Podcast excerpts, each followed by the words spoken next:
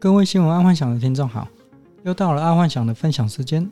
我们来看今天第一则财经新闻：疫情、原料、工资三重考验，连锁餐饮齐齐喊涨五到十五趴。这一波连锁餐饮业也要开始喊涨了。以餐饮业来说，毛利至少都有五十趴以上，而且一旦他们把价格给调上去之后，他们再也不会再调降了。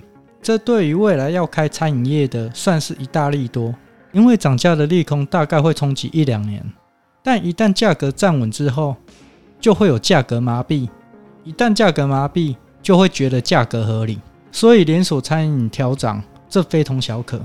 一旦他们调上去之后，可以说是万物齐涨，因为所有人都会觉得钱包变少了，其他也会跟着调涨。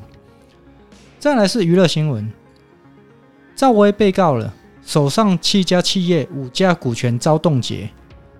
赵薇的丈夫欠十亿巨债，连利息都还不出来。赵薇她目前被中国政府给告了，旗下的公司全部都遭到冻结。这次赵薇应该不会像范冰冰那样那么好脱身了，因为赵薇好像跟前中共副主席曾庆红有关系。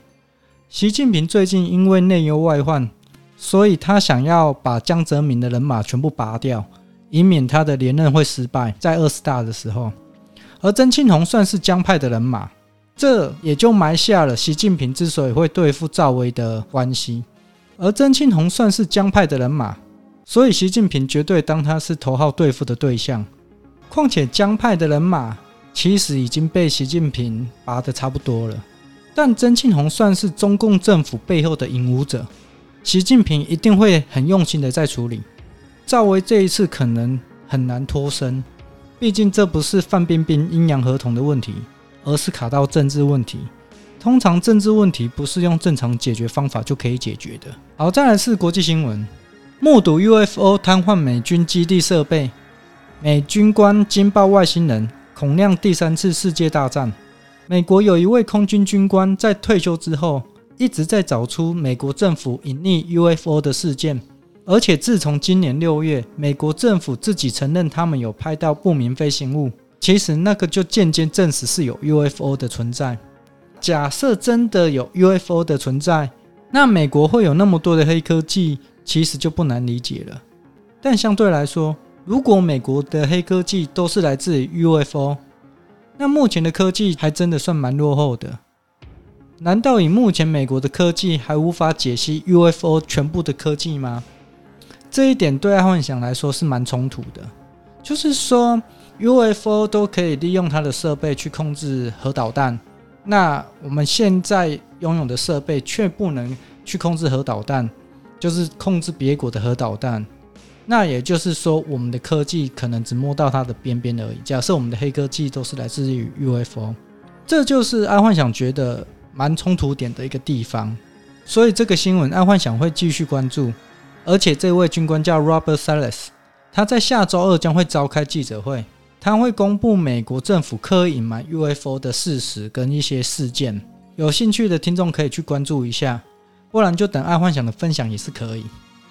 好，再来试试生活新闻，移工数跌破七十万人，跨部会讨论适度松绑入境。自从在去年疫情爆发之后，台湾的移工大概都是只出不入。所以，移工人数一直在往下掉，这个对传统产业跟科技业冲击还蛮大的。自从中美贸易战，然后疫情爆发，美国商人为了要转移风险，把一些国际单下在台湾，所以台湾的国际接单量是相对稳定的。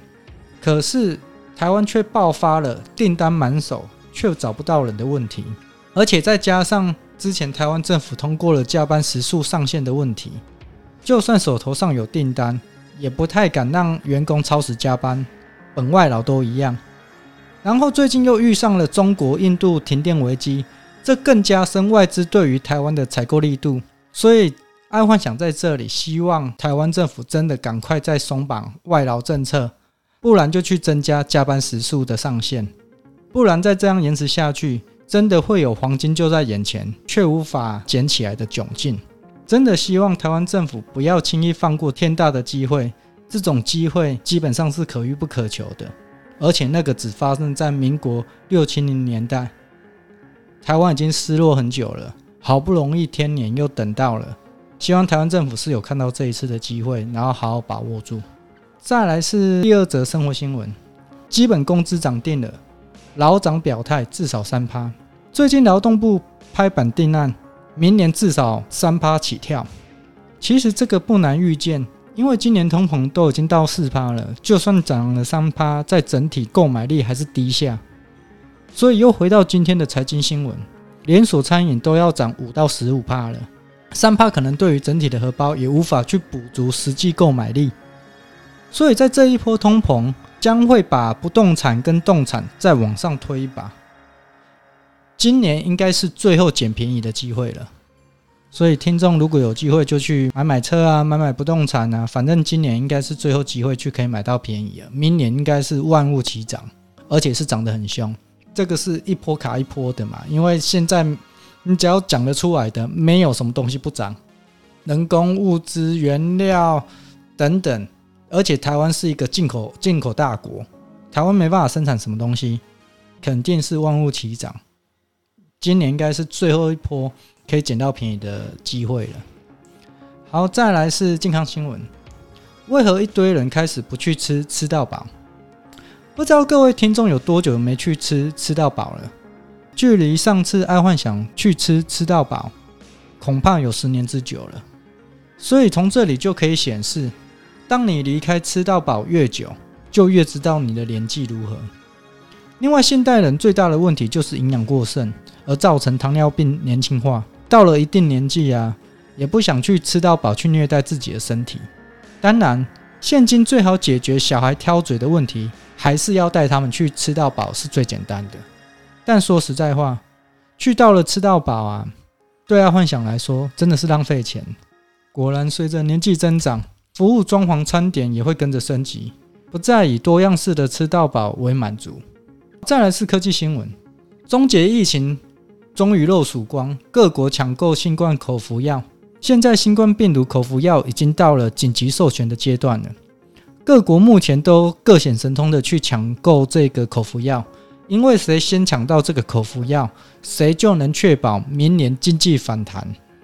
目前台湾政府算是手脚很快，也加入了抢购行列。再加上台湾在十一月应该就可以达到全民七成的注射率。明年台湾应该可以加入全世界商务旅游的经济红利，就是头段班了。那对台湾目前来讲是非常好的，因为台湾目前订单满手。如果我们又可以商务旅游，那就代表我们会比别人早了个两步，然后在生意当中早两步是非常重要的一环。好，那今天就跟各位分享到这，记得帮爱幻想按赞加分享哦。晚安，拜拜。